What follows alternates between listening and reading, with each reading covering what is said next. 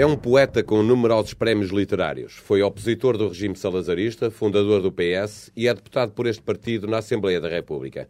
Foi também candidato presidencial e bateu o candidato oficial do PS, conseguindo o segundo lugar com um milhão de votos. Disputou a liderança do Partido Socialista em 2004, perdendo para José Sócrates, e é hoje um dos mais incómodos críticos do governo. Manuel Alegre é o convidado do discurso direto. Muito bom dia. Uh, o Primeiro-Ministro dizia há 15 dias que o Partido Socialista tinha muito orgulho de si, mas acrescentou agora que o senhor está disponível sempre para dar razão a toda a gente, menos ao Governo e ao PS. Como é que comenta? Bem, o Partido Socialista é um partido livre, é um partido plural. Eu irritei-me com a Ministra da Educação e ele ficou um bocado nervoso com as coisas que, que eu disse, embora também ele tenha acrescentado que eu tinha o direito a ter a minha opinião eu respondi que gostaria que, não, que me dessem boas razões para não ter tantas razões de crítica. Não? E também ficou irritado ao ouvir essa afirmação? Não, não, até me ri. Uh, mas a verdade é que o senhor tem estado contra muitas das políticas do Partido Socialista, esteve uh, a propósito do, do, Código de Trabalho, da educação, da saúde, dos funcionários públicos. Eu pergunto-lhe, o que é que o Governo uh, tem feito bem?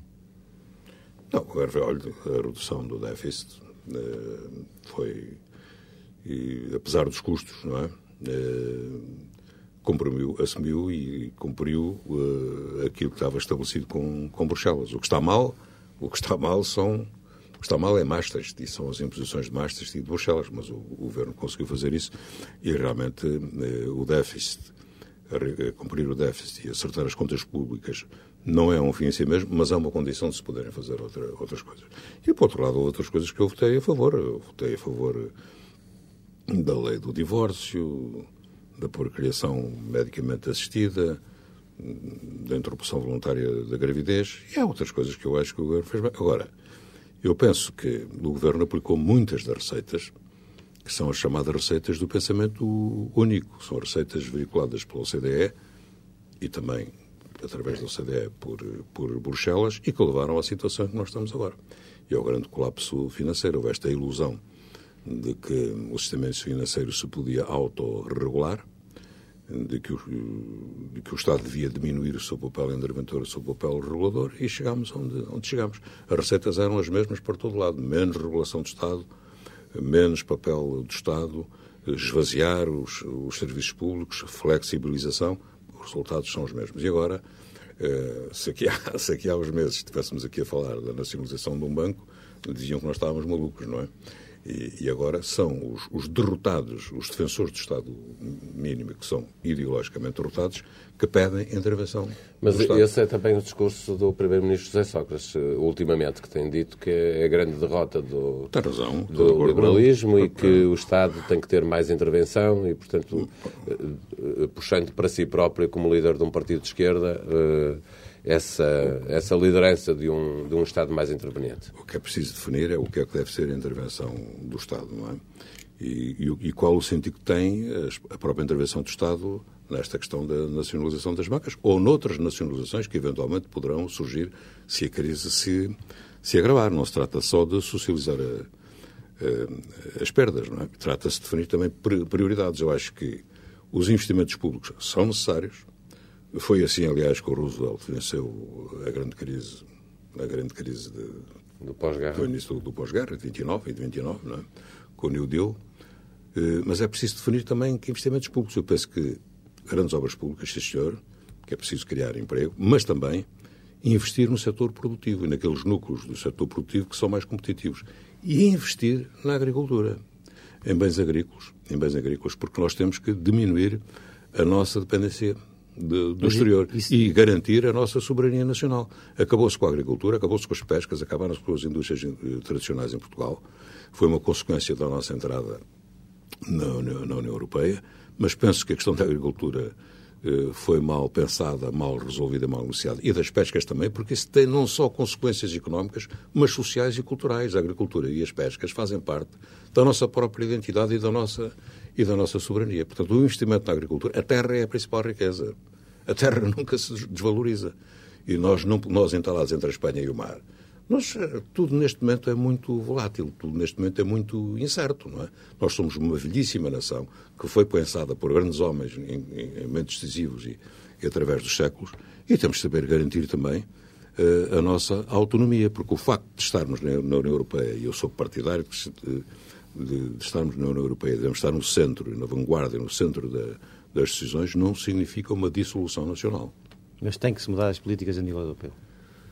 As políticas da União Europeia, sim. Ainda agora, no dia 11 de outubro, o Stiglitz escreveu um importantíssimo artigo no Le Monde, eu também várias vezes o disse, que a União Europeia devia mudar os 3% do déficit público. Não é possível fazer face à crise atual. Não é possível. Impondo aqueles limites de 3%. Mas também não é possível um Estado sobreviver se tiver permanentemente uh, não, déficits públicos. Não, mas, mas, mas para ter investimento público e, alguém tem que pagar e, e para poder combater a depressão e criar emprego, etc., tem que ter alguma margem de manobra. Sobretudo os Estados mais, mais fracos. São, são, são limites muito, muito, muito, muito rígidos, não é? E, como também os estatutos, como também os estatutos já... do banco. Ele também recomenda mudar os estatutos do Banco Central Europeu, porque eles privilegiam a inflação e o controle da inflação. É? Isso garante a estabilidade, mas depois estrangula o crescimento económico. E estrangulando o crescimento económico, isso provoca, provoca desemprego. Provoca desemprego, Acha, portanto, que os Estados deviam ser mais, eh, ter mais intervenção no Banco Central Europeu, menos autonomia para o Banco? Eu acho que devia rever os estatutos nesse sentido, quer dizer, e ser menos rígido no controle da inflação e que a União Europeia devia ter mais flexibilidade agora nos 3% do déficit público, porque, olha, aqueles países nórdicos que tantas vezes estão a elogiar são os países com maior com maior déficit público, no entanto, são os países com maiores níveis de vida, embora agora também todos apanham por tabela, não é? ninguém está fora de, uhum. desta crise. Voltemos a, a, a, Portugal e ao assunto do momento. Uh, o que é que fazia diferente na, na, educação? Cancelava a avaliação, fazia outra ou não havia avaliação? Não, eu acho que não está em causa aqui. Olha, a mim, a mim impressiona muito aquilo que se está a passar e eu gostaria que o meu camarada José Sócrates falasse com os professores que estão no terreno. Falasse, por exemplo, com a diretora da, da Escola Infanta Dona Maria, que é... é, é Passasse por cima da Ministra? Não, que os ouvisse. Olha, que a Ministra as ouvisse. Que não ouvisse só as pessoas que estão à volta dela no Ministério. Porque muitas vezes o problema dos governos é que funcionam em circuito, em circuito fechado, não é?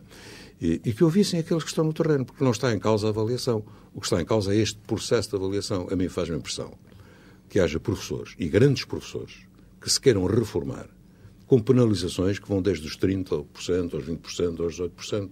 Ninguém gosta de ficar com a vida prejudicada. E faz-me impressão que as pessoas estejam a ser desmotivadas a perder a alegria e o gosto de ensinar. Mas isso tem pouco a ver com a avaliação. Não, isso tem a ver com a avaliação e com o método de avaliação. E está a haver alguma... Que é um método, é, é um método, é aquilo que eu ouço e todos dizem uma a mesma coisa. é os professores terem razões de queixa sobre condições de trabalho. O, não, não, o que se discute neste momento é o processo de avaliação. Mas é esse, este o... método de avaliação, eu acho que a avaliação, sim senhor, todos nós somos avaliados, de uma maneira ou de outra, não é? E os professores devem ser avaliados. E também têm sido avaliados, com certeza, por, por outros processos. Agora, este método, toda a gente se queixa que é um método burocrático, é um método cheio de papéis, que é um método que não, que não tem lógica. E está a haver alguma saída para este impasse? Ou seja, como é que se desbloqueia a situação de um bocadinho de, de, de extremista Bom, em que cada Eu acho que o Governo pôs muito acento tónico no, nos sindicatos. O problema é Houve que eu um acho... acordo... Uh... Pois, é claro, e aí eu estou de acordo. São, são, os acordos são para respeitar. O problema é que eu acho eu não, não, não, não sou antissindicalista porque eu sou socialista. Posso estar em desacordo, mas não, não, sou daqueles que dizem que é preciso partir as pinhas aos sindicatos. Agora, eu pergunto-me se estes sindicatos representam os professores, porque acho que este movimento de professores já ultrapassa largamente os sindicatos. Eu acho que não há sindicato, aparelho sindical nenhum, nem partidário, que meta mas na como é que se negocia com os, Como é que se negocia diretamente com os professores? Não houver? Pois esse é um problema. É o problema da mediação e o problema uhum. da representação. Eu tenho dúvidas que neste momento sem pôr em papel, sem pôr em causa o papel dos sindicatos, que, eles, que haja uma sintonia perfeita entre o conjunto dos professores e os, eh, e os sindicatos. Acha que e, mas, é e que o governo está a fugir. Eh, nesta... bem, os sindicatos são no papel deles de tentarem enquadrar. E de, é? de alguns partidos de esquerda. Bem, e, também, e também, claro. Mas isso é política, não é? Isso é, isso é política, mas não, ouçam, eu não tenho dúvida nenhuma que a maior parte daquelas pessoas que vêm à rua votaram no Partido Socialista, não tenho dúvida nenhuma. Uma grande parte, não estou a dizer que todos, uma grande, uma grande parte. Com certeza muitos deles não, não votaram a votar. E vi muitos deles a chorar. É? Eu tenho, recebo muitas mensagens e muitas, muitos apelos e muita gente me contacta e conheço muitos, de, alguns desses professores e sei aquilo que eles estão a passar neste momento. E o que eu gostava é que houvesse uma maneira de o Primeiro-Ministro poder perceber em que é que, esta, em que, é que este modelo está, está errado. Em que é que este modelo está errado. Porque em política ele tem uma virtude, que é a determinação. Mas a determinação tem o seu contrário, que é quando se transforma em teimosia. E a teimosia leva à cegueira e leva à surdez. E então aí é fatal. É então nesse, aí é fatal. E é nesse ponto que É está fatal. o Eu penso- Governo e o Penso que estão a querer fazer um braço de ferro, que é mau. É é mau para a escola, é mau para os alunos, é mau para, para a educação e é mau para o governo. Um braço de ferro destes dá mau resultado. Olha, mesmo em, mesmo em ditadura deu, dá mau resultado. Há pessoas que sabem, o meu, meu amigo e camarada Alberto Martins sabe muito bem, não é? O que é que isso custou ao, Estado Novo, eh, a questão dos estudantes, não é? Demorou tempo, mas eh, perdeu grande, base da, grande parte da base de apoio que tinha na classe média. Em democracia, se, isto, se as escolas se incendeiam, se isto se generaliza, professores, alunos e agora também as universidades, bom, é um grandíssimo serviço. Como é que olha para estas Eu acho que é preciso dialogar, que é preciso ouvir. E como não- é que olha para estas manifestações com alunos a receber eh, Mal, o é- Ministério com Mal- ovos mal, e eu escolas tam- a ser eu, eu fechadas também, a eu, também estudante, eu também fui estudante e quando fui estudante também fiz coisas excessivas, não é? Claro que era mais complicado, porque aí tínhamos a Guarda Republicana e a PIDA pela frente e tal. Também fizemos coisas, eh, até, até nos jogos de futebol fizemos coisas que não, que não devíamos fazer, como apedrejar caminhonetes do, do Benfica e outras coisas assim no género. Ah, no, no tempo da académica, não só do Benfica, mas... enfim. Eh, mas eh, não, não, evidentemente que É o não direito à indignação que está não, aqui em mas o causa direito, uma à o direito à indignação tem, tem, tem os seus limites, deve ter as suas regras. Não é? Mas para resumir este assunto, não, não consegue apontar nenhuma solução, eh, nenhum caminho para resolver e para aproximar as partes. Eu acho que a negociação só com os sindicatos não chega. Havia que encontrar uma maneira de o governo ouvir os professores, ouvir aqueles que estão no terreno. Bem, eu apresentei uma revista agora dedicada à minha corrente, da corrente socialista, que eu fui promotor, onde, onde colaboraram o, o reitor, o presidente do Conselho de Reitores, o Seabra Santos, o presidente do Conselho Superior dos Institutos eh, Politécnicos Superiores, onde colaborou a Maria do, do Rosário Grande, toda essa gente, onde esteve também o reitor da Universidade de Lisboa, etc. Bom, tentem falar com eles. Tentem falar com uma pessoa como a doutora Maria do Rosário Grama. E porquê é que eu digo? Porque é a diretora da escola pública que está em número um no ranking da- das escolas públicas. Com ela e com outros professores. Com... Tentem falar, tentem não ouvir, porque são pessoas com uma grande experiência. Ela e outros. E tentem outros encontrar um modelo de avaliação que E resolva este tentem, e tentem corrigir os erros deste modelo de avaliação, menos burocrático, menos papelada, com coisas menos tapafúrdias, como, por exemplo, um, um professor sem estagiário estar a avaliar outro que já tem um mestrado ou que tem um doutoramento, ou o de inglês estar a avaliar o do alemão e o do alemão de francês, coisas, coisas absurdas que acontecem nisto, não é? E que levam a, levam a um mau ambiente, à suspeição, à divisão. Neste momento houve 55 escolas de Coimbra que decidiram suspender a avaliação. Isto não é bom. Isto não é bom. Eu acho que é preciso haver avaliação, mas uma avaliação que realmente resolva esse, esse problema, que pacifique a escola. Que acabe com este ambiente de tensão e de guerra civil, que pacifique a escola. Que seja bom para a escola pública. Porque a escola, a escola pública é necessária, e uma escola, mas também tem que ter critérios de exigência. Porque esse, um dos erros que são apontados a este método de avaliação. Um professor que tenha boas notas é bem avaliado. Um professor que seja muito exigente eh, e, e que seja mais intransigente, digamos, na, ou mais rigoroso na classificação, arrisca-se até mais notas. Portanto, o facilitismo nas classificações, etc., não é bom para a Às escola, coisas não é de bom para a escola pública. as E põe, em de causa, é? e põe em causa o princípio da igualdade. Porque quem tem posses manda os filhos para, para os bons colégios privados. E como, é, não- e como é que analisa a reação de Alberto João Jardim, que na Madeira passou todo, classificou Mal, administrativamente mal, todos os professores mal, por mal, bons? Mal, e, e até acho que a ministra respondeu bem. Eu, se fosse professor da Madeira, que eu não aceitava uma coisa dessas. porque Isso aquilo é uma, bem, é uma, é uma caricatura do, do que deve ser uma, uma avaliação, mas isso é uma coisa a, a Alberto João Jardim que faz sempre o que lhe apetece. Quer dizer, as pessoas divertem-se. A gente às vezes também se ri, mas evidentemente que é uma coisa que não, não é séria. Hum, há, há poucos dias escreveu no, no Diário de Notícias um artigo em que dizia que era preciso reinventar a esquerda. É capaz de nos explicar hoje aqui eh, o que é que isso eh, significa concretamente? Eu dizia que, que era preciso que as esquerdas rompessem consigo mesmas. Não é? Mas estamos aqui a falar de, de, de, Não, de não. mudarem os seus programas, Não, de aparecer novas modelo. forças. A esquerda, a esquerda tinha modelos, não é? Tinha, tinha o modelo soviético e as democracias populares, e depois o modelo chinês, e o modelo albanês, e o modelo cubano. Depois os socialistas tinham o modelo da social- da social-democracia europeia. Caiu o muro de Berlim, esperava-se que viesse socialismo democrático, mas veio foi a globalização. Não há um novo paradigma. De... E não há um novo paradigma. Quer dizer, agora está-se a esboçar um novo paradigma. Por acaso vem da América. vem da América, vem dos Estados Unidos e vem com a eleição do Obama, que é em si mesmo uma grande revolução cultural. Quer dizer, eu sou da geração que viu... Francisco Louçã diz que o Obama não é um homem de esquerda. Bem, bem, mas a minha opinião é que a eleição do, no, no, no contexto americano é, e penso que em, em, muitas das suas políticas é com certeza mais à esquerda do que alguns pertences, alguns pertences esquerdistas europeus. Agora, aquilo é uma grande mudança, uma grande mudança cívica, democrática, cultural. E pode, e, e pode influenciar essa geração, eu vinha de Angola, para Portugal, no Vera Cruz, quando recebemos a notícia da morte do Kennedy, depois do irmão e do Martin Luther King, conheci o Eldridge Cleaver, essa gente toda. Quando, quer dizer, é que sabe 30 e tal anos me, me, me perguntassem se isto era possível, eu diria que não. Portanto, isto é uma grande lição de vitalidade da democracia e pode influenciar esse, esse, novo paradigma? Eu acho que isto o é o fim de um ciclo. Uhum. É o fim de um ciclo começou com, com o Reagan, é? Começou com, com o Reagan?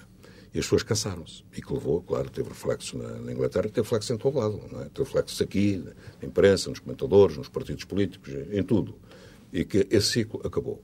E, e talvez inicie ali a busca de um novo, de um novo paradigma. Não de um modelo global, não é possível um modelo global, não é? Eh, mas de novas políticas e, sobretudo, de novas políticas públicas necessárias à democracia. Não é? O senhor tem escapado à disciplina do grupo parlamentar em algumas das votações no, no PS? Sente-se uma espécie de provedor da esquerda naquele grupo parlamentar? Não, não sou da provedor da esquerda. Há, lá pessoas de esquerda que eu respeito muito, o presidente do grupo parlamentar, o camarada Vera Jardim, o Belém, há, há mais gente de esquerda, não sou provedor de coisa nenhuma. Não, eu não tenho escapado à disciplina parlamentar. Eu respeito a Constituição. A Constituição está lá, o deputado exerce livremente as suas funções. Certo, e, não, e não pode ser.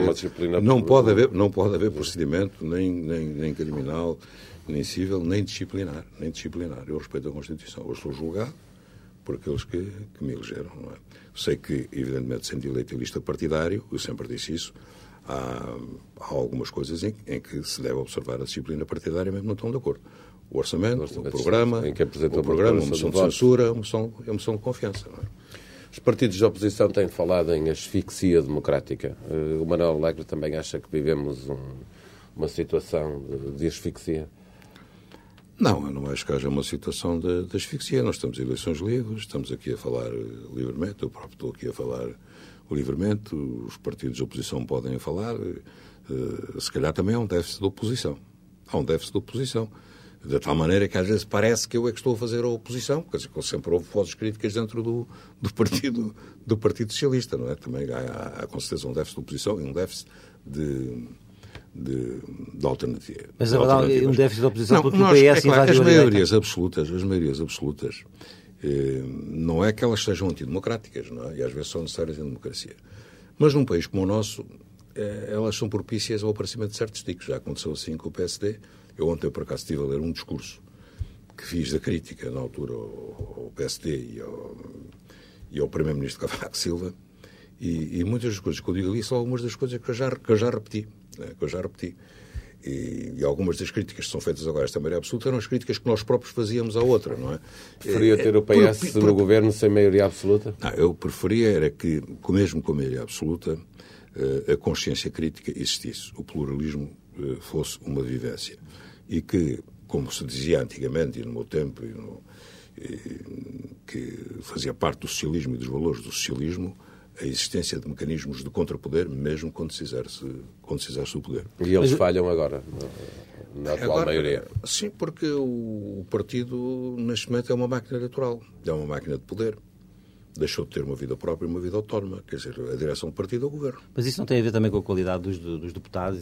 O senhor tem esse peso específico e utiliza-o. Uh... mas isso, quer dizer, a mim ninguém mudou, não é? Quer dizer, a mim ninguém mudou. Essas coisas é a vida. Mas é, é, isso que eu lhe estou a perguntar, mas não, não há falta de qualidade também no, na, na, vida política portuguesa? Bom, olha, há uma coisa que está mal. É, há uma coisa que está mal, é que a substituição, penso que isso vai acabar, o problema da substituição dos deputados Uh, há um cabeça de lista, depois há os deputados, uns vão para o governo, outros vão para aqui, outros vão para ali. Quando se chega a meio da legislatura, já estão lá estão os suplentes, às vezes os últimos suplentes, não é? E, e pronto, e aquilo são deputados pouco conhecidos ou, ou quase anónimos. E também houve uma, uma fase da vida do PS em que muitos funcionários também ascenderam a, digamos, a, a políticos. A, pois, não, eu acho que este, este sistema eleitoral foi feito para consolidar os partidos políticos. E estava certo. Mas os partidos afunilaram muito a sua vida, não é? E há um divórcio hoje, não é só aqui, não é? Há um divórcio muito grande entre a vida política partidária e, e a sociedade e, o, e, os cidadãos. E como é que se resolve isso, não estando, não estando ainda à, vista um sistema melhor Bom, Olha, aparecem movimentos. A minha campanha presidencial é um exemplo disso. Movimentos de cidadania. Os movimentos, a democracia participativa complementa, aliás, está na Constituição, a democracia representativa. Mas é preciso que os, que os partidos se reformem. Os partidos são irreformáveis. É muito difícil mudar um partido por dentro. Um partido pode mudar pela pressão da opinião pública ou por alteração de algumas eh, da, da, própria lei da própria lei eleitoral. Aqui já se pensou nisso, fazer círculos uninominais. Agora uma nova proposta em estudo, mas acaba por nunca acaba acaba por nunca funcionar. Mas isto levaria levaria à mudança do tipo de deputado que temos, não é? Porque numa eleição nominal, por exemplo, nos Estados Unidos ou na Inglaterra, o, o deputado preocupa-se com o seu eleitorado, responde perante o seu eleitorado. Claro que tem uma ligação ao partido, mas é uma ligação diferente. Ele tem, sobretudo, uma ligação ao seu eleitorado. E se não respeitar os compromissos assumidos com o seu eleitorado, bem, eles não o reelegem. Não o reelegem, não é? é? Porque, tal como isto funciona, algumas pessoas têm dito, eu também já o disse, então quase que não vale a pena haver 230 deputados faz essas eleições, estabelece uma proporção, fica um, um, um, um por bancada e votam na proporção dos votos obtidos, obtidos nas urnas. Isso é mais isto não é bom, isto não é bom, porque eu, eu, eu que estou lá desde a Constituinte e que vivi outros momentos, não, havia, havia outra vivacidade nos debates e havia também, tenho que reconhecer, outra ali estiveram as grandes figuras da nossa democracia, da esquerda, da esquerda à direita, havia outra qualidade e outro, outro tipo de debates. Porque, e também é, é evidente que eh, fala-se aqui também dos privilégios dos políticos. Eu acho que os políticos têm muito poucos privilégios, sobretudo no que respeita aos seus vencimentos. Os portugueses também têm, de uma maneira, de uma maneira geral. Mas hoje, eh, as solicitações e as remunerações na vida privada, etc., são muito mais atraentes. Uh, às remunerações do, Apoio, dos políticos? Sim, apoiava. Sim, apoiava. Sem sei, medo sei de que não é popular. Sim, mas, é, mas é, eleitorado que não é, é preciso ter coragem, é preciso coragem também para enfrentar isso. Não é só, não é só para diminuir nos salários do, dos funcionários e cortar na, naquilo que são considerados privilégios e que muitas vezes são direitos adquiridos. Também é preciso coragem para enfrentar essas situações, porque nós corremos o risco de não haver uma renovação de qualidade. Isto é, os quadros novos, eh, as novas elites, bom, vão, seguem outros caminhos, não vão querer meter-se em partidos políticos que muito fechados em si mesmo, muito mediocrizado, com muita mediocridade lá dentro, não é?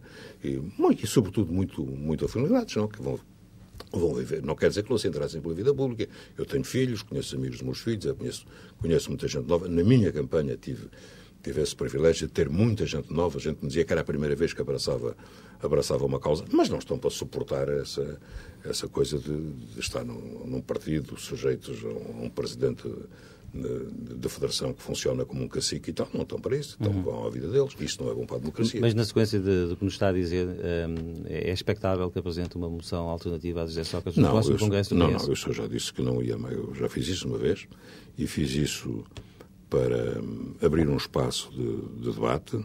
Isso foi bom para o próprio José Sócrates, isso projetou o Partido Socialista na vida pública. Isso contribuiu, estou convencido que até para o próprio resultado que o Partido Socialista obteve, mas há um tempo para tudo, depois foi candidato à presidência da República e tal. Mas há um tempo Congresso, uma idade para tudo. Vai ao Congresso discutir não. ideias?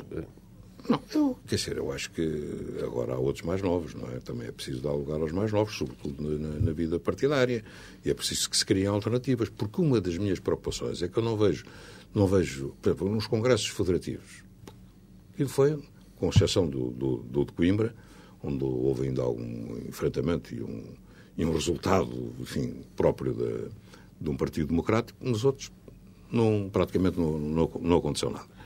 Não é porque seja é proibido. É no, é no Congresso que pode discutir. Mas antigamente havia, havia alternativas. Eu, eu, fui, eu fui das primeiras direções do Partido Socialista. O Mário Soares nunca teve as maiorias que outros secretários-gerais tiveram.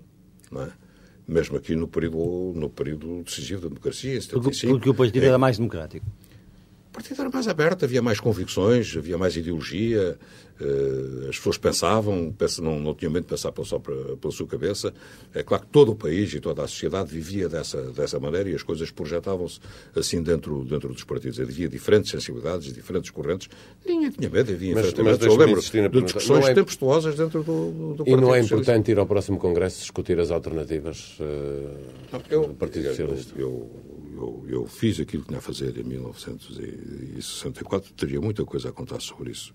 Mas ficamos por aqui. Foi muito interessante. Em 2004. O, o, o, debate, o debate que, que travámos e as, isso foi um bom treino, até para o, para o próprio José Sócrates. Foi uma coisa muito animada, hum, que acho que dignificou o Partido Socialista. Mas agora há outros mais novos, não é? Agora há outros mais novos que se têm espírito. As pessoas também têm que aprender a política se faz com rupturas, isso faz com risco, isso faz com ousadia, não é? Uh, não se pode estar sempre. É uma coisa que me preocupa na nova geração, daqueles que vêm das juventudes e tal, são muito programados, são muito prudentes, não é? Fazem contas a tudo. Bem, eu pertenço. Fazem é contas aos lugares que podem ter no futuro? Fazem, fazem, contas aos lugares, fazem contas se há altura própria, se não há altura própria. Quando se, as, coisas, as coisas acontecem, ou se tem um destino ou não se tem um destino, e também se cria o destino, não é? As coisas acontecem muitas vezes por inspiração e por revelação. Quem, quem está. Eu, eu devo dizer, eu nunca programei ser candidato à presidência da República. Mas agora... Nem nunca esteve nos meus horizontes, nem nunca pensei ao contrário. Mas agora, desculpe, desculpe interromper, mas há, há, quem diga que muitas das suas uh, posições estão são pautadas não, com esse cultivar desse espaço não, para poder voltar a ser candidato à presidência mas da República. estão enganados, são pessoas que pensam pela sua cabeça, mas estão, estão enganados. Naquela altura fui, porque havia uma forte corrente, como os, os resultados demonstrou, nesse, nesse sentido, e porque entendi também que era um dever cívico fazê-lo, responder às solicitações das pessoas e não aceitar aquilo que se tinha passado Há pouco, na, na... há pouco falou num déficit da, da, da oposição. Ora, ora, há, há, quem diga que isso acontece porque o PS invadiu a direita e, portanto, a oposição tem, tem estado toda a fazer à esquerda. Acha que, efetivamente, as políticas do PS invadiram o, o território que eh, outrora era do PST? Não, eu acho que o PSD tem uma crise. Eh, é um partido que vive muito do poder. Eh, tem uma crise de liderança há muito tempo. Teve, teve um grande líder, foi o Dr. Sá Carneiro, depois o Dr. Cavaco podia ter tido um, uma líder por um conjunto de razões, ficou no caminho, que foi o Dr. Leonor Beleza e foi pena para a democracia, e tem tido um problema de liderança, porque é um partido que não tem uma ideologia clara. Não é? Foi a sua fraqueza e também a sua força, não é? é? e vive muito da força dos líderes ou do carisma dos líderes. Não, não encontrou. Está hoje muito, muito dividido. Quer dizer, hoje é... Mas à esquerda a oposição está forte, ou não? Eh, eu penso que acho que, é, que, há um sentimento de esquerda no país, não é? E há grandes descontentamentos. E, e penso que há será... movimentos sociais que ainda não tiveram uma expressão política. O PS e quando terá eu capacidade falo, de virar à esquerda, esquerda ainda? É, não é fácil. Não é fácil. Infelizmente, não é fácil. Se isso não acontecer, mas o, mas, PS não, mas o PS, o PS, o mas o problema é que o eleitorado do PS, é, grande parte do eleitorado do PS é mesmo de esquerda. É? São trabalhadores, não é? o Dr. Francisco Fazeledo, que, com quem, aliás, tenho uma relação cordial, elogiou o Código do, do, Trabalho. Mas não é ele que vota PS, ele vota, ele vota sempre à direita, não é? Agora, os trabalhadores, as pessoas da classe média. E o senhor é, vota PS ainda?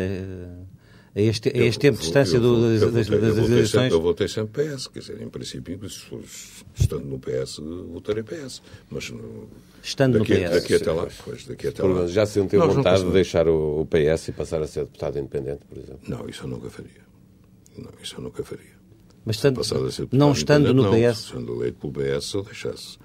PS, mas já aconteceu Assembleia... dentro do PS sim, e noutros partidos. Sim, mas eu não faria isso. Não. É? Mas não estando no PS, onde é que o senhor poderia estar? Não, não, não, eu estou no PS e estou no PS há mais tempo que a maior parte dos seus atuais, dos seus atuais dirigentes e fui uma das pessoas que construiu este PS e que o enraizou na sociedade portuguesa e que é uma das referências do PS. E os dirigentes do PS sabem isso muito bem. Portanto, quando tivemos um confronto, os confrontos internos já não vale a pena porque já sabemos como é aquilo. Agora, confrontos nas urnas, na opinião pública, já sabem qual foi o resultado, não é? Sabem qual foi o resultado. Não devem ter esquecido. A este tempo de distância, vê-se a participar numa, numa campanha eleitoral ao, ao lado do seu camarada José Sócrates? Olha, eu, para participar numa campanha, isto é um problema, eu estou, eh, digamos, num período de reflexão. Porque. Uh, fui realmente candidato às eleições presidenciais, tive aquela votação, não foi um milhão, foi mais de um milhão, foi um milhão cento e trinta mil. Foi, não, não, foi um milhão cento e trinta mil. Isso dá uma, dá uma certa responsabilidade. Há muita gente que se volta para mim. Eh, eu não sou a Santa Ladeira, já tenho dito. Há muita gente que me pede uma solução milagreira. Não tenho nenhuma solução milagreira no, no bolso, mas tenho uma responsabilidade cívica perante aqueles que confiaram em mim. Eu não posso um, envolver-me numa campanha eleitoral se não estiver de acordo com o programa político nem com as políticas. Nem posso, que... nem posso apoiar, nem posso até nem posso apoiar uh, pessoas uh, que nada têm a ver comigo. Nada tem a ver comigo. Nada tem a ver comigo, de, quer do ponto de vista político, quer, quer de outros pontos No partido ou no governo?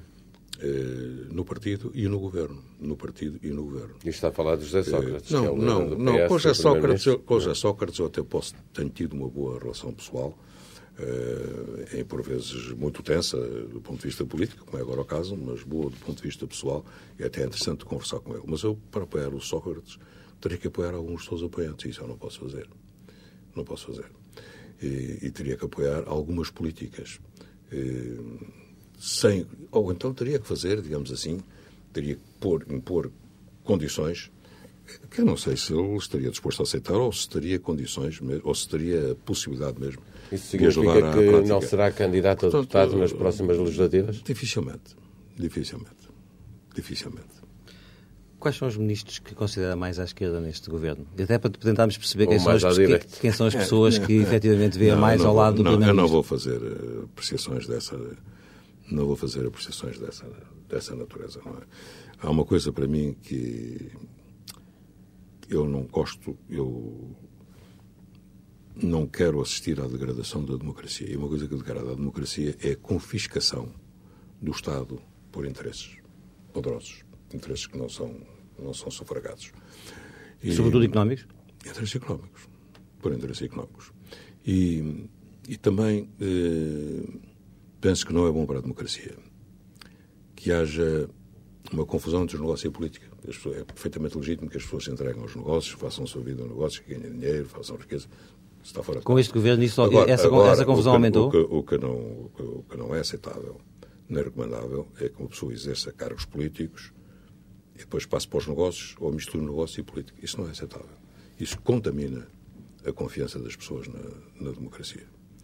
E isso não é possível. Não, aí não estou a falar eh, do Sócrates, mas estou a falar de pessoas que, que, têm, andado, que têm andado por aí. No PS, no PSD, eh, vão, de, vão dos ministérios para a gestão de, das empresas onde o Estado tem participação e, e vice-versa, não é? E isso não é bom. Isso não é bom, isso é uma coisa que descredibiliza a Afastou de... Tivemos há pouco tempo a discussão da questão da ao ponto, da, da ponte e tal, com, com três ex-ministros, não é? A discutir aquilo. Não é bom, isso não é bom. Não é bom, quer dizer, não, independentemente das pessoas, não estou a pôr em causa das pessoas, algumas das quais até sou amigo, mas isso não é bom, não é são. Não Afastou é definitivamente a hipótese de patrocinar a criação de uma nova força política? Que trouxesse nós, nós nunca, nós, nós nunca podemos dizer definitivamente em política. Isso é uma coisa que eu já, já percebi. Porque hum, não podemos, porque as coisas, eh, sobretudo numa situação destas, em que acho que se fechou um ciclo, está a nascer um novo ciclo, está a haver uma mudança de paradigma, muitas coisas podem acontecer. Está a haver uma recessão económica. A recessão económica vai trazer uh, consequências sociais. Está na Europa, mas ainda não, ainda não está uh, aqui em Portugal. Acredita que nós escapamos não, ou não? Não, não, não acredita nisso? Não escapamos, não. Nisso, não podemos, não podemos escapar. Aliás, nós não estamos a escapar, não é? Está a haver. Eh, nós estamos, olha, ontem saiu mais uma coisa, eh, mais uma estatística, na saúde caímos, eh, caímos sete pontos, não é? Dos países europeus só temos abaixo a Roménia e a Bulgária. Eh, aqueles índices da OCDE dizem que, dentre os países da OCDE, estamos nos três, nos três onde há maiores eh, desigualdades abaixo de nós só estão a Turquia e só estão, só estão o México. E somos o país da União Europeia onde há maior desigualdade na distribuição da riqueza, não é? Mas até é, para portanto, isso, para que esse combate possa ser feito, perguntava-lhe, já disse que definitivamente não. Uh, vê necessidade de, de, existir uma nova eu força penso, política? Eu penso que se, se a crise social se agravar, uh, os Estados Unidos resolveram um problema que elegeram o Obama, que é uma resposta nova para uma situação de crise. Vai ser difícil, ele sabe que é difícil, vai ser difícil, eh, por, porventura muitas das promessas que ele fez não poderão ser imediatamente cumpridas, mas não creio que ele vá desiludir muito, porque aqui também há uns céticos que dizem que ele parece que ficam satisfeitos, estão à espera que ele falhe. Eu, eu, eu espero que ele, que ele não falhe. Agora, na Europa eu não vejo neste momento grandes soluções alternativas. Portanto, não me admira que vá haver grandes rupturas e que vão surgir novas forças políticas. E aqui em Portugal? À direita e à esquerda. E, mesmo, mesmo aqui em Portugal. Não se esqueçam que a ascensão do fascismo e do nazismo fez-se depois da grande da Grande Depressão e que nessa altura havia a União Soviética, havia partidos comunistas fortíssimos, partidos socialistas fortes, tinha havido a Frente Popular em França, sindicatos fortíssimos. Neste momento, a esquerda está muito debilitada. Pergunto mesmo onde é que está a esquerda como, como, como solução política. Foi essa a pergunta que eu fiz no artigo que escrevi para, para o Diário de Notícias. Mas estaria disponível para peticionar? Não, eu, eu independentemente, de, independentemente de, do que fizeram ou não fizeram no futuro, eu estou disponível isto, para facilitar o diálogo e, e o encontro entre pessoas de diferentes quadrantes para pensarem políticas, políticas públicas, políticas alternativas, para refletirem sobre novos rumos e sobre um novo E essas pessoas podem estar dentro do PS, dentro do, do Partido PS, Comunista e do Bloco de Esquerda. Do Partido Comunista, do Bloco de Esquerda, ou ser independentes, que é, que, é, que é a maior parte delas, que há muitas pessoas que querem participar na vida pública, já participaram, algumas delas foram até referências da construção da democracia e acabaram por se cansar acabaram por se cansar e hoje querem participar, não têm como nem, nem onde. Eu Acredita que pode haver uma unidade de esquerda? Eh, não, seja, não. uma unidade de esquerda em termos de e se unidade PS interpartidária. ganhar as não. eleições e não tiver maioria, é à esquerda que se deve aliar?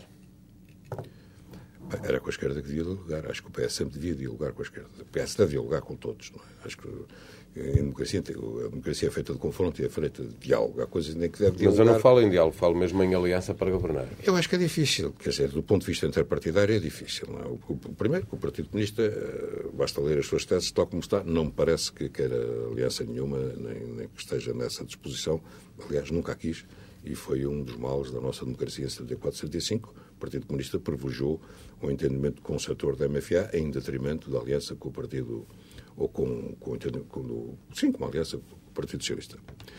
Ehm, portanto, não creio que seja possível. Ehm, no Bloco de Esquerda, há, o Bloco de Esquerda há, há pessoas que,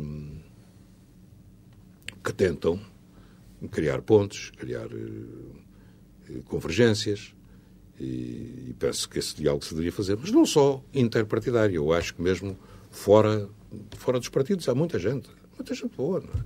Muita gente boa. Então, então essas revistas que estão online, tenho gosto de lhes dar depois a revista printada e vi que está ali muita gente que não pertence a partido nenhum e que é gente muito boa, gente que pensa sobre os, sobre os grandes temas que estão hoje sobre o sindicalismo, sobre a educação, sobre a saúde. Gente muito boa. Está nas universidades, está, está nas empresas, está, está, na, está, na vida, está na vida civil. É preciso dialogar com toda essa gente. Vamos a, a, alguns assuntos. Há uma coisa contra a qual eu sou, é contra o Bloco Central, não é? Porque uhum. isso, isso é uma coisa fatal para a democracia. Isso, uhum. leva, isso levará a, a, várias rupturas, à direita e à esquerda. Um, um, coisas um pouco mais concretas. Uh, acha que o Partido Socialista devia ouvir as posições do Presidente da República na questão do Estatuto dos Açores? Bem, eu acho que o Partido Socialista deve sempre ouvir as posições do Presidente da República, não é? Mas eu penso que há aqui. Eh, o Presidente da República, sem pôr em causa a legitimidade da sua preocupação, eh, radicalizou muito a posição em relação ao artigo 114 eh, do Estatuto dos Açores. Enquanto que, por exemplo, em relação à Madeira, o Presidente da República te, teve uma posição para mim incompreensível. O Presidente da República veio dizer que não tinha poderes de intervir. Não, se, um poder, se há um poder que o Presidente da República tem, é mesmo o de intervir numa situação daquelas. Está a falar deste caso concreto? Deste caso concreto. Que ele menorizou. Disse que havia coisas mais. Não, nada mas, não, mais... mas não são coisas comparáveis. Nada é mais. Pois não. Não, não, uma, acha, não acha que a posição não, não, do Presidente da República uma, tem muito uma, a ver com isso? Com, não, com, uma, com uma é um diferendo jurídico-constitucional, que é o caso da Constituição, um diferendo jurídico-constitucional. Outra é um caso político, de normal funcionamento de regular o funcionamento de uma gestão democrática. Aí, se, se, há, se há matéria em que o Presidente tem poder, é aí. Mas provavelmente interviu nos bastidores. Bom, está bem, e, e, se o fez, fez bem.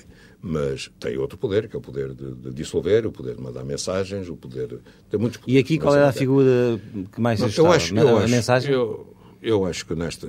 Dissolver-se dissolver devia, devia, devia ter tomado uma posição pública. Devia ter tomado uma posição Mas dissolver seria excessivo, não? Não, se, ele, se, ele, se se mantivesse aquela situação, tinha que dissolver. Hum. Porque aquilo é uma violação gravíssima da Constituição. Devia ter havido pelo menos uma mensagem. Devia ter feito uma mensagem. Ou devia-se ter pronunciado publicamente sobre o assunto. E devia ter dito que tinha havido ali uma grave violação da Constituição. E na questão dos Açores, então? Na questão dos Açores. Eu percebo formalmente a preocupação do, do, do Presidente. Mas aqui não põe em causa substantivamente os seus poderes. Porque o poder de dissolver é um poder discrecionário do Presidente da República. Mas impõe audições que não estão, não estão previstas na Constituição. E há uma outra mas, regra. Mas, mas não altera o poder de, de Final. dissolução. Mas altera, altera, altera os poderes dos, dos deputados. Isso há uma alta limitação dos deputados no artigo 140. Não, mas isso foi aprovado para a Assembleia. Isso aí é outra coisa. Mas, mas, mas está de acordo com isso? O senhor, o senhor é deputado. Está, está disponível para abdicar desse poder de, de, de, no futuro? Estou, nós, nós, temos que, nós temos que aceitar a lógica da autonomia. Não é? Temos que aceitar. Que a autonomia é evolutiva, não é uma coisa definitiva, não é? E a autonomia tem, acho que foi uma das coisas boas do, do 25 de Abril, que permitiu o desenvolvimento dos Açores e da própria Madeira, embora na Madeira com as instituições que nós, que nós, que nós conhecemos. Bom, eu acho que são coisas, são coisas diferentes. Não ponho em causa a legitimidade das preocupações do Presidente. Acho que se criou aqui um, um, uma tensão desnecessária. Espero que ela se resolva, mas eu, nesta matéria, serei solidário com a posição que tiver o Partido Socialista. Tenho uma posição própria sobre isso, que já transmiti uh, ao Presidente do Grupo Parlamentar. Estará do, disponível do qual deveria para... ser o caminho. Mas seja qual for o caminho, eu serei Está disponível para votar ao lado do PS alterações que deixem o Presidente da República mais confortável com o Estatuto dos Açores? Se isso vier a acontecer. Estarei disponível para votar a solução que o Partido Socialista adotar. Já dei a minha opinião pessoal, que não, não vou dizê-la agora qual é, mas estarei solidário na, na, votação que o Partido Socialista fizer nessa, nessa matéria. Coisas... Mas gostaria mais de ouvir o Presidente, gostaria de ter ouvido o Presidente da República a, a, ter uma intervenção pública, ou por mensagem, ou... Em relação à Madeira? Sim, ter uma intervenção pública, ou fazer uma, como fez em relação aos Açores. Coisas mais pessoais. A sua zanga com Mário Soares eh, é para o resto da vida? Não há reconciliação possível? Eu não, eu não me zanguei pessoalmente com Mário Soares. A gente se vê, nós cumprimentamos. Agora, evidentemente, nós tivemos uma grande amizade, um grande companheirismo, uma grande cumplicidade. Travámos algum, em conjunto algumas das batalhas mais importantes, não só do Partido Socialista, como da democracia portuguesa. Uh, isso fica, é? isso faz parte da nossa história pessoal e um pouco da, da história da, da democracia. Agora, essas coisas têm, têm consequências, não é? Aquilo que se passou tem. As pessoas têm a sua feitiço, têm a sua Magoou alguma coisa na, na, atitude de Mário Soares no, ou no discurso de Mário Soares? Mas isso já não vale a pena. Isso não vale a pena eh, escarafunchar na, na, ferida, não vale a pena. É? Portanto, Mas... passou, passou, teve o resultado que teve, não é? Eu fiquei, evidentemente, magoado como as coisas se passaram e ele também, com certeza, me ficou magoado com o resultado das eleições. Para terminar, está mais, mais próximo de José Sócrates ou de Francisco Louçã, neste momento? Não, eu estou mais próximo de, de mim próprio e daqueles camaradas que no, no Partido Socialista ou fora do Partido Socialista me têm apoiado, me apoiaram nas presenciais e, e, apoiam as minhas, as minhas posições. Agora, eu gostaria que houvesse um diálogo construtivo. Um diálogo construtivo entre as forças de esquerda. O, tem havido um, tem havido um grande radicalismo, uma grande tensão entre o José Sócrates e o, Francisco Louçã. A culpa não, é, não, não vou culpar só o José Sócrates, bem, acho que por vezes o Francisco Louçã tem sido excessivo, mas seria bom, são pessoas de, de, qualidade, são pessoas necessárias à democracia portuguesa, seria bom que isso acabasse e que houvesse mais pontos de, de diálogo. Doutor Manuel Alegre, bom dia, muito obrigado, muito por ter obrigado. vindo à TSF e ao Diário de Notícias.